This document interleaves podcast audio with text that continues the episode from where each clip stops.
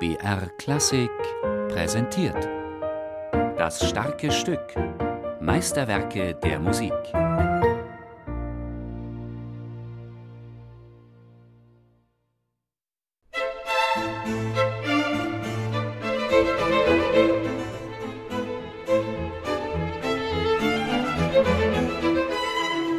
Das Problem bei Bach in den Interpretationen ist natürlich, dass jeder glaubt, er weiß, wie es richtig ist. Es gibt keinen Komponisten, wo man so polarisiert und wo man auch selber so überzeugt davon ist, genau so muss es sein und alles andere ist falsch.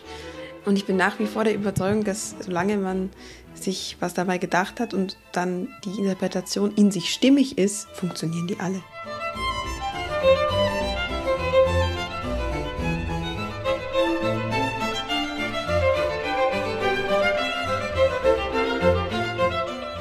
Ein Plädoyer dafür, sie alle anzunehmen, die unzähligen Interpretationen, die es von diesem Konzert schon gegeben hat, ob schmalzig, ob jazzig, ob brillant oder ganz historisch eingespielt mit Darmsaiten und Barockbogen.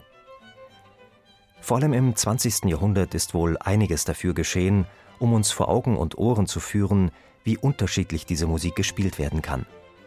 Viele große Geiger und Geigerinnen haben sie auf Schallplatte oder CD eingespielt, Yehudi Menuhin, David Eustrach, Anne-Sophie Mutter, Alice Hanoncourt, um nur einige zu nennen. Und weitere kommen ständig hinzu, denn schon die jüngsten Geigenschüler und Schülerinnen wachsen mit diesem Werk auf, wenn sie ausreichend talentiert sind.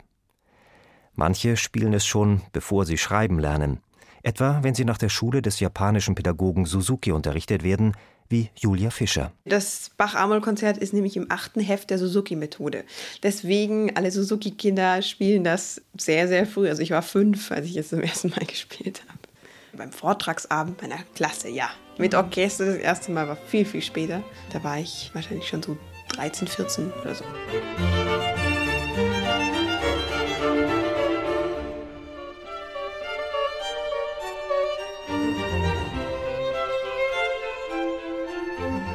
Wie bei den meisten Konzerten von Bach liegt auch die Entstehung dieses Violinkonzertes weitgehend im Dunkeln.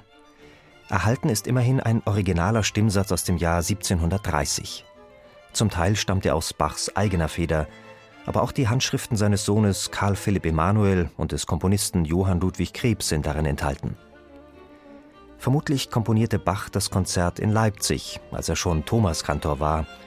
Dort leitete er nebenbei auch ein junges Orchester, das Collegium Musicum, und hatte einen unerschöpflichen Bedarf an frischer, mitreißender Musik.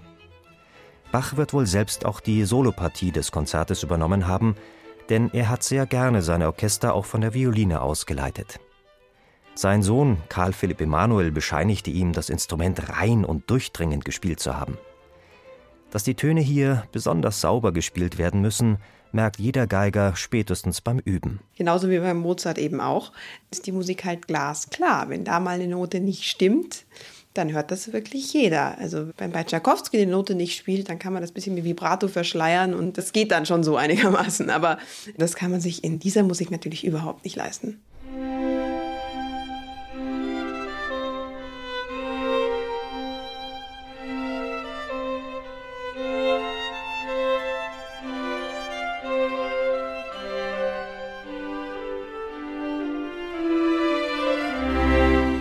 Der zweite Satz des Violinkonzertes ist ein inniges, fast elegisches Andante in C-Dur. Die Geige entfaltet sich ganz frei über einem Bassfundament. Schon Claude Debussy war von diesem Satz betört. Welchen Geiger mag er wohl so spielen gehört haben?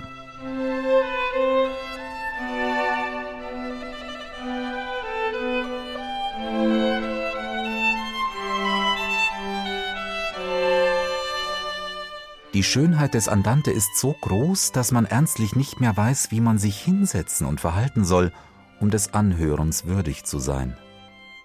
Sie bleibt einem lange im Sinn. Und man wundert sich beim Hinaustreten auf die Straße, dass der Himmel nicht blauer ist und der Parthenon nicht aus der Erde emporwächst.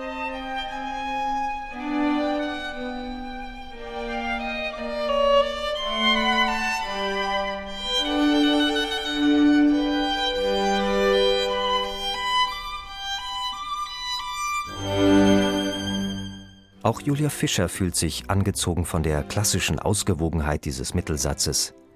Daher lässt sie hier auch keine Melancholie aufkommen, ganz im Gegensatz zu vielen ihrer Kollegen. Ich finde den Satz einfach unglaublich schön. Also das ist ja wirklich fast wie eine Arie oder eine Kantate, wenn man in der Zeit spricht. Mir war das sehr wichtig, wobei ich trotzdem auf die Originalartikulation, soweit es ging, geachtet habe, was ja oft nicht gemacht wird. Man hat sich angewöhnt, dass man das alles so legato dahin plätschern lässt. Und Bach hat eigentlich sehr genaue Artikulation geschrieben und ich habe doch versucht, die zumindest soweit es mir mit dem Gesanglichen vereinbar schien, beizubehalten. Es soll doch eine gewisse Geradlinigkeit und Bescheidenheit ausstrahlen. Eine Vielzahl an Wahlmöglichkeiten, die sich bei Bach wie bei kaum einem anderen Komponisten auftut. Versuche ich ein möglichst historisch korrektes Spiel, sprich abgesetzt, schlank und doch kantabel? Sollen die Melodien bescheiden klingen, geistlich oder glamourös? Wie schaffe ich genug Transparenz, so dass das ganze Geflecht der Töne hörbar wird? Und wie lasse ich meine Finger so über die Saiten tanzen, dass die Ecksätze ganz leicht und luftig klingen? Habe ich genug an die Räume gedacht, für die Bach komponiert hat, hohe Decken, glatte Steinfußböden und viel Hall. Jeder Musiker antwortet darauf nach seinem eigenen Gutdünken und nach seinem Geschmack. Was Bach wirklich wollte, kann heute schließlich niemand mehr sagen. Mit dieser Freiheit kann Julia Fischer leben. Man kann es romantisieren, man kann es ganz barock spielen, ganz modern. Und aus irgendeinem Grund funktioniert die Interpretation eigentlich, solange sie überzeugend dargestellt wird, immer. Und man muss sich nur für sich selber halt entscheiden, was für einen die wichtigsten Komponenten sind. Und beispielsweise im dritten Satz für mich war sehr wichtig, dass es eine Gigue ist und dass ich es auch als solche spiele.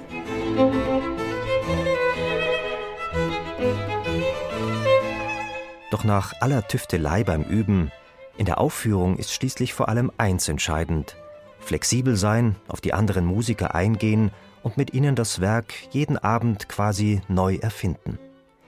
Julia Fischer hat ihren Lieblingspartner dafür schon lange gefunden.